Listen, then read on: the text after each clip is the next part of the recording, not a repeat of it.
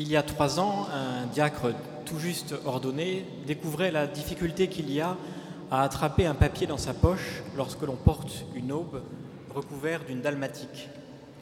C'est la raison pour laquelle je vais me passer de, papier, ce qui présente deux avantages.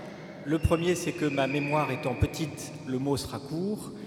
Le second, eh bien, c'est que si j'oublie de remercier quelqu'un, vous mettrez cela sur le compte d'une mauvaise mémoire et vous n'y verrez pas de malice.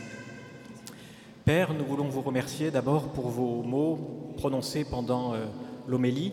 Je dis nous parce que bien sûr, vous l'aurez compris, maintenant je m'exprime au nom de, de tous les cinq. Donc nous voulons vous remercier pour les mots qui nous invitent à sortir, à aller au large d'une certaine façon, tandis que certains d'entre nous peut-être n'emmènent pas très large aujourd'hui. Nous voulons ensuite remercier tous ceux qui ont concouru à la beauté de cette célébration.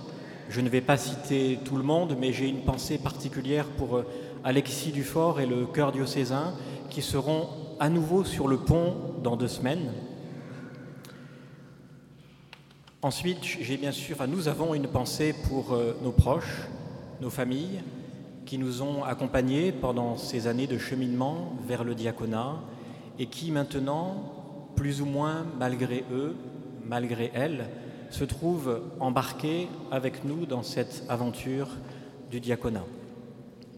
Et puis enfin, nous voulons vous remercier, vous tous ici présents, évêques, prêtres, diacres, toute l'Assemblée, vous tous ici présents, nous vous remercions pour votre présence physique, pour votre prière, et nous vous engageons à, continuer à, prier pour nous parce que nous en avons tous bien besoin.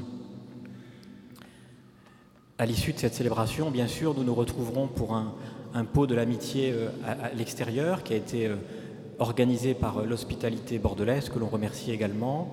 Pour la météo, nous nous en sommes occupés et vous voyez, le soleil est bien au rendez-vous. Mais avant de nous retrouver, nous vous invitons à, nous tourner vers la Vierge Marie qui, inlassablement, nous invite à tourner nos regards non pas vers nous-mêmes, mais vers le Christ.